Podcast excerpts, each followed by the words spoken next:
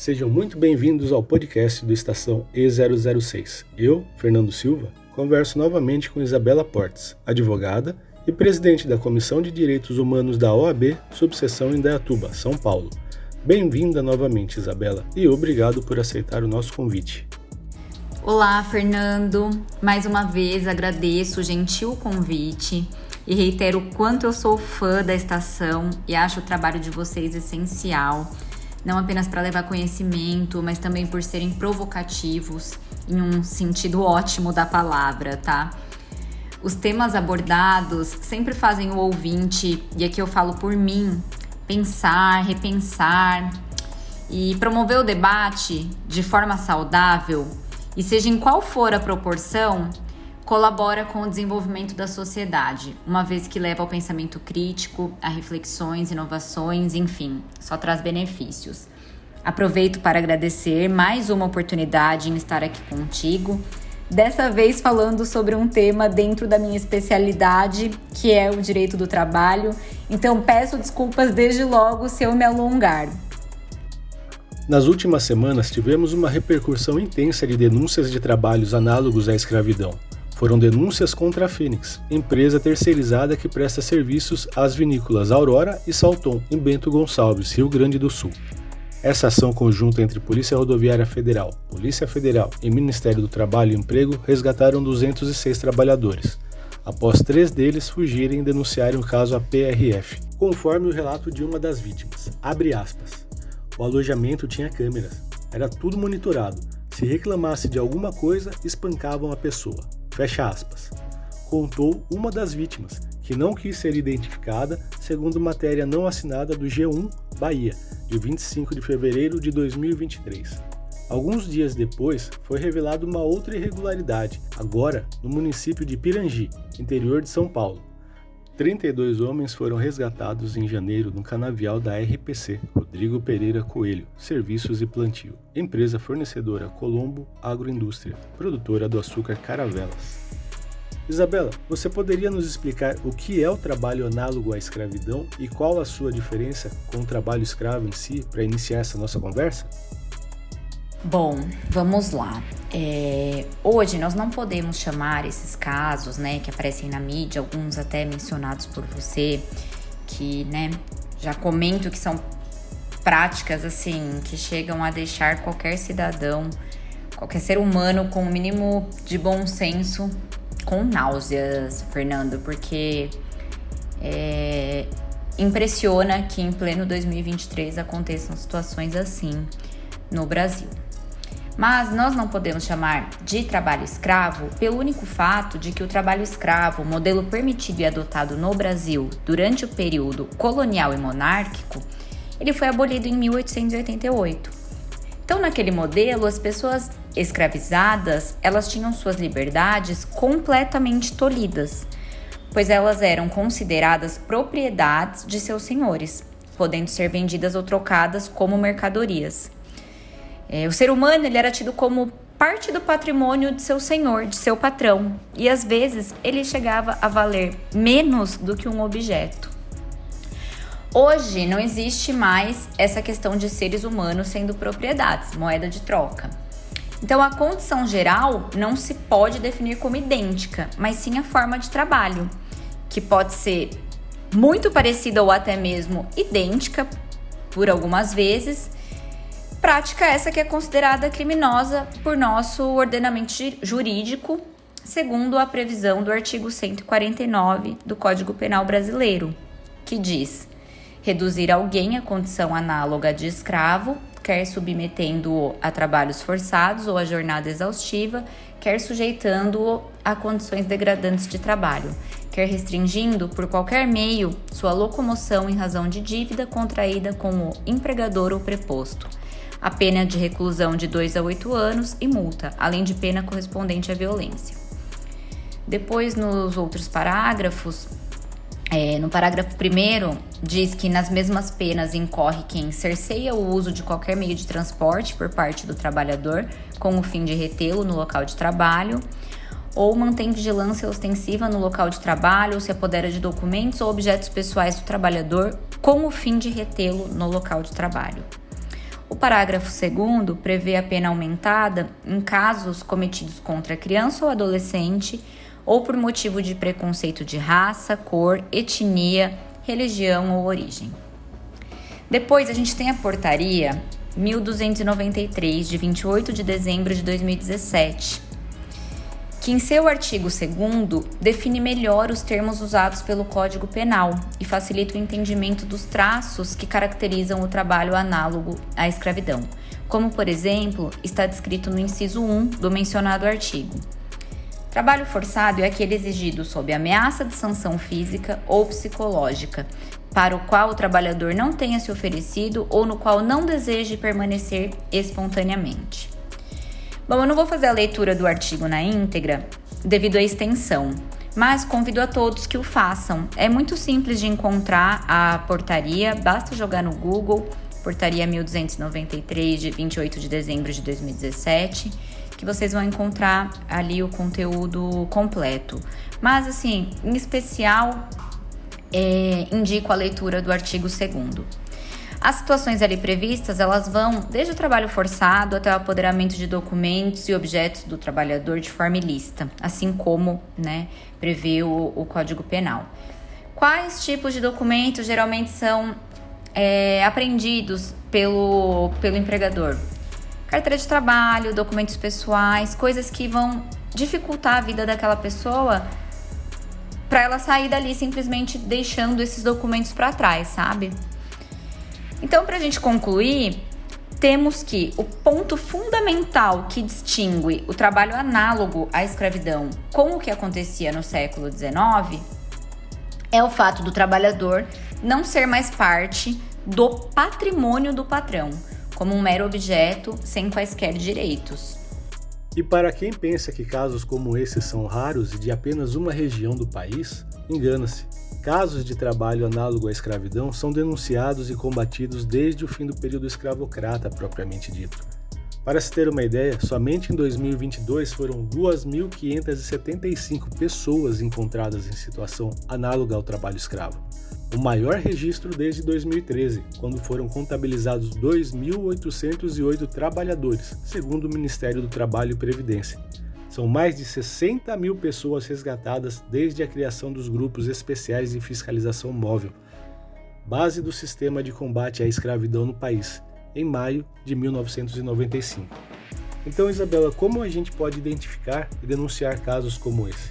Eu não sei o quão complicado pode ser identificar o crime. Então, assim, é necessário mais uma vez recomendar a leitura do artigo 2 da Portaria 1293 são algumas características do trabalho análogo à escravidão: condições degradantes, trabalho forçado ou em troca de algo que não seja o salário, então às vezes moradia, altas jornadas em desacordo com a legislação vigente, que prevê, em regra, 8 horas diárias e 44 semanais, agressões físicas, psicológicas, enfim, são vários fatores que caracterizam esse tipo de situação e que não precisam necessariamente ser concomitantes, ou seja, simultâneos.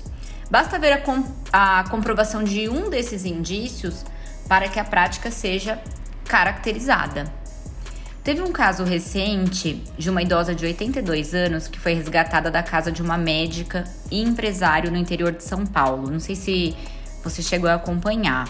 Mas esse, esse caso foi, foi bastante comentado. Eu acho que ele saiu logo depois que veio aquele boom do, do podcast da Casa Abandonada, né? Que também é, recomendo que seja ouvido, mas é revoltante, porque nesse caso, né? É, não vou dar o spoiler, mas escutem, vocês vão sair revoltados provavelmente. Mas enfim, esse caso que saiu na mídia logo, logo a seguir dessa idosa, é, foram 27 anos de trabalho análogo à escravidão, sem salário. A mulher negra e analfabeta trabalhava sonhando em ter uma casinha.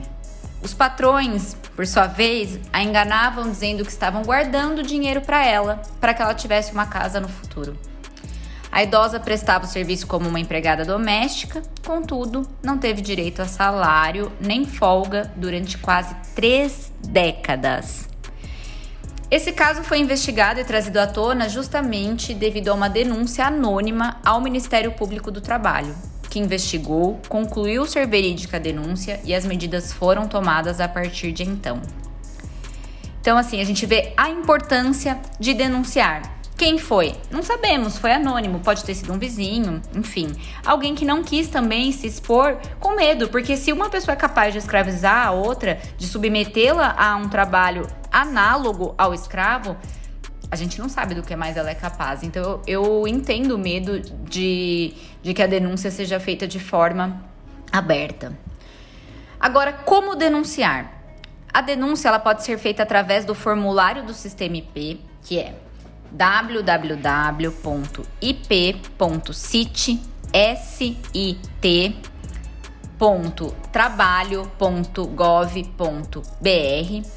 ou presencialmente no site do Ministério Público do Trabalho, nas unidades do Ministério Público do Trabalho ou em superintendências regionais do trabalho, por telefone das unidades ou por meio do Disque 100.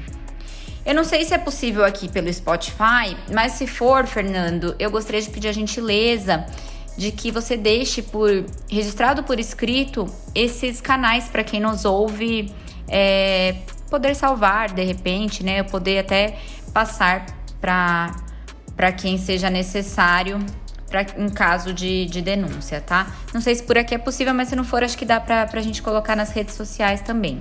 Enfim, são várias possibilidades, vários meios de fazer a denúncia e todos eles muito efetivos.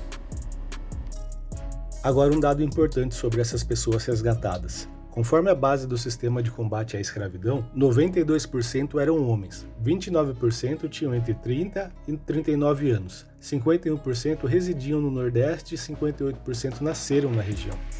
Quanto à escolaridade, 23% declararam não ter completado o quinto ano do ensino fundamental, 20% haviam cursado do sexto ao nono ano incompletos e 7% eram analfabetos. No total, 83% se autodeclararam negros, 15% brancos e 2% indígenas, conforme matéria do Leonardo Sakamoto, de 24 de janeiro de 2023, ao Repórter Brasil. Quais são as consequências do trabalho escravo para a sociedade? Um dos principais frutos da, da escravidão é justamente a desigualdade social, o que, veja, acaba tornando a situação cíclica. O legado da escravidão no Brasil, ele se reflete na desigualdade, que acaba sendo um dos motivos para ainda existir situações análogas ao trabalho escravo. Isabela, como uma crítica social, então, é possível identificar uma ou diversas causas que levam ao trabalho análogo ao escravo no Brasil de 2023? Bom, primeiro de tudo, é, eu queria constar que o Brasil ele foi o último país né, do Ocidente a abolir a escravidão. Com certeza, o cenário brasileiro ele contribui muito para que práticas como essa ainda aconteçam. Basta uma simples análise da desigualdade social existente, que é, inclusive, né, como eu falei agora anteriormente, um legado do período colonial, graças à influência ibérica, a influência de portugueses e espanhóis na América Latina, aos padrões de posses latifundiárias e, claro, à escravidão.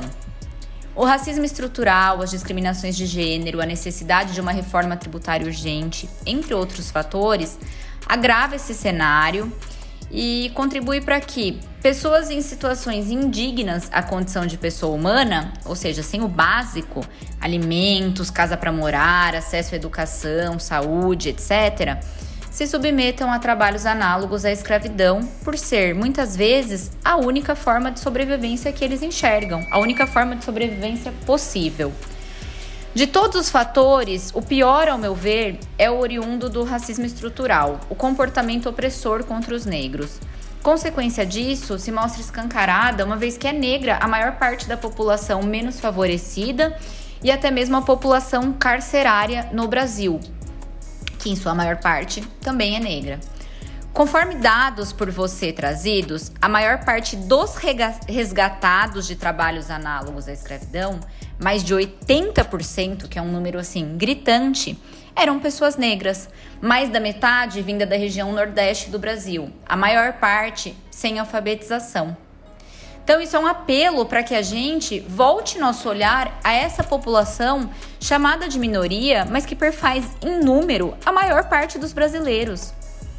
O trabalho análogo à escravidão, ele nada mais é que uma chaga social. Chega a ser inacreditável, digo mais uma vez, que em pleno ano 2023 continuemos a receber notícias horríveis como as já aqui narradas, de forma até mesmo corriqueira, semanalmente e que às vezes não causam tanto, tanto horror, tanto inconformismo na população, como causam de repente uma invasão do movimento sem terra em uma terra improdutiva em algum local, sabe? É... Enfim.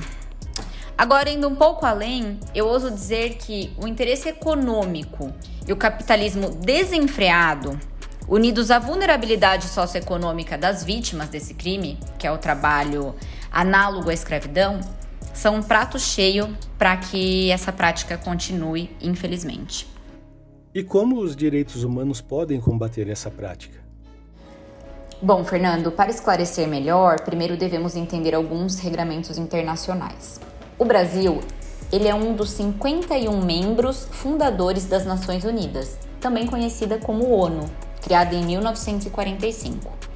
A Declaração Universal dos Direitos Humanos, adotada pela ONU, ela delineia direitos básicos inerentes a todos os seres humanos, como, por exemplo, direito à vida, moradia, educação, liberdade, entre outros. O Brasil, ao fazer parte dessa organização, ele assumiu responsabilidades, compromissos humanitários e aqui podemos citar aquele disposto pelo artigo 4 da referida declaração, que prevê: ninguém será mantido em escravatura ou em servidão. A escravatura e o trato dos escravos, sob todas as formas, são proibidos. Além disso, com a assinatura da Convenção Americana de Direitos Humanos, que é o Pacto de São José da Costa Rica, que entrou em vigor para o Brasil em 25 de setembro de 1992, também foi reforçado o compromisso de que ninguém poderá ser submetido à escravidão ou servidão, e tanto estas como o tráfico de escravos e o tráfico de mulheres são proibidos em todas as suas formas. Essa previsão está no artigo 6. O Estado brasileiro ainda se comprometeu a adotar medidas eficazes a abolir todas as formas de trabalho forçado ou obrigatório por meio da assinatura das convenções número 29 e 105 da Organização Internacional do Trabalho, a OIT. Existem ainda muitos outros instrumentos é, assinados pelo Brasil sobre o tema. Não vou trazer também, evitando me alongar, porque eu sei que eu já estou me alongando bastante é, por aqui hoje. Pois bem, para a gente falar sobre a importância dos direitos humanos na luta contra o trabalho análogo à escravidão, não podemos deixar de mencionar o caso Fazenda Brasil Verde, em que, em decisão histórica da Corte Interamericana de Direitos Humanos, o Estado brasileiro foi condenado pela violação dos direitos previstos na Convenção Americana de Direitos Humanos, o Pacto São José da Costa Rica. Entre eles, o direito de não ser submetido à escravidão, previsto no artigo 6. Durante a década de 90, a propriedade pecuária Fazenda Brasil Verde recebeu 128 trabalhadores rurais para execução de diversos trabalhos em Sapucaia, no sul do estado do Pará. Os homens com idade de 15 a 40 anos foram atraídos de diversas cidades do norte e nordeste do país pela promessa de trabalho. No entanto, acabaram sendo submetidos a condições degradantes de trabalho, com jornadas exaustivas, e eram impedidos de deixar a fazenda em razão de dívidas contraídas com os empregadores. Os trabalhadores eles eram então atraídos por falsas promessas, sofriam ameaças e eram impedidos de deixar a propriedade. Se vocês procurarem por esse caso, vão encontrar todos os detalhes e até mesmo a linha do tempo no site do, do MPF. Em breve resumo, a primeira denúncia aconteceu em dezembro de 1988 pela Comissão Pastoral da Terra e a Diocese de Conceição de Araguaia. E a partir de então, houve uma série de denúncias e investigações nos anos que sucederam. No entanto, apenas no ano 2000, quando dois trabalhadores conseguiram fugir da propriedade, finalmente as irregularidades foram registradas pelas autoridades brasileiras, ou seja, anos depois. Foi aberto um processo penal que acabou extraviado e, em consequência disso, nenhum responsável foi punido ou alguma das 128 vítimas indenizada. Em 4 de março de 2015, a Comissão Interamericana de Direitos Humanos submeteu à Corte Internacional de Direitos Humanos o caso, solicitando ao tribunal que declarasse a responsabilidade internacional do Brasil pelas violações incluídas no relatório de admissibilidade e mérito e que ordenasse ao Estado, como medidas de reparação, as recomendações incluídas no relatório que apresentou. Por fazer parte do Pacto de São José da Costa Rica, o Brasil foi condenado pela Corte pela violação dos direitos dos indivíduos de não serem submetidos a qualquer forma de escravidão ou servidão, bem como de não serem submetidos ao, ao tráfico de pessoas. Restou estipulado em sentença pela Corte que o governo deveria publicar a sentença condenatória, reiniciar com a devida diligência as investigações dos processos penais sobre os fatos ocorridos em março de 2000, identificando, processando e responsabilizando os autores adotar medidas para que a prescrição não seja aplicada ao crime de submissão à escravidão e fatos análogos e ressarcir as vítimas os danos morais sofridos por meio de verbas indenizatórias e arcar com as custas e gastos do processo.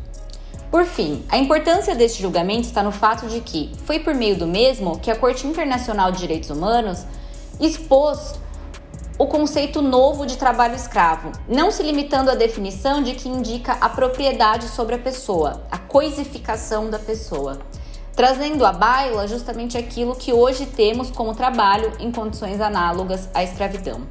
Tudo isso para dizer que foi graças à existência dos direitos humanos que o caso teve tal desfecho e gerou grande repercussão, em especial nas esferas penal e trabalhista. Quais são as penas para as empresas ou o empregador que comete esse tipo de crime, segundo o Código Penal brasileiro? Bom, a gente já mencionou, né, a pena no âmbito criminal, que é aquela prevista pelo artigo 149 do, do Código Penal brasileiro, que prevê o empregador que pratica esse crime, pena de reclusão de 2 a 8 anos, multa, além de pena correspondente à violência empregada, podendo ser aumentada naqueles casos previstos é, nos parágrafos 1 e 2 do referido artigo. Eu, sinceramente, acho muito pouco, porque muitas vezes, né, o, a pessoa que comete esse crime, ela tira toda uma vida de outra, sabe? Como é o caso da, da idosa que eu mencionei mais de uma vez por aqui, que passou 27 anos submetida ao trabalho em condições análogas ao escravo. Então a vítima passa 27 anos de certo modo presa, ainda que não no sentido literal da palavra, e quem cometeu o crime vai ficar ali no máximo oito, talvez um pouquinho mais, mas assim, a gente sabe que tá, não vai cumprir todo esse tempo é, em pena privativa de liberdade. Então, assim, minha opinião pessoal é que a pena é muito branda. Já na esfera trabalhista, pelos casos que eu encontrei, alguns casos é muito difícil da gente ter acesso porque muitos correm em segredo de justiça, né? Então a gente não consegue acessar. Mas aqueles que não estão, é, eu dei uma pesquisada em alguns recentes. Então, é, a questão da prescrição, que é superada no âmbito penal, né? Então, não prescreve, teoricamente, o, o crime de colocar alguém, submeter alguém à situação análoga à, à de escravo, ela ainda é aplicada por alguns tribunais no âmbito trabalhista.